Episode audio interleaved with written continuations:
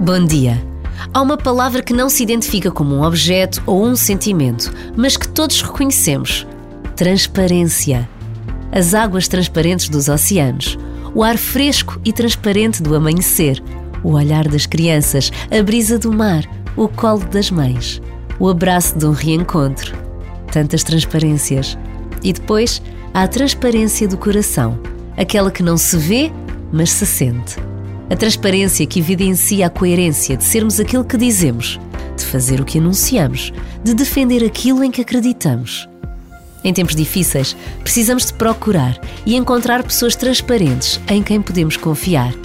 São uma riqueza para quem as encontra, um desafio para quem as procura. E neste encontro, nesta procura, não estamos sós. Deus está conosco.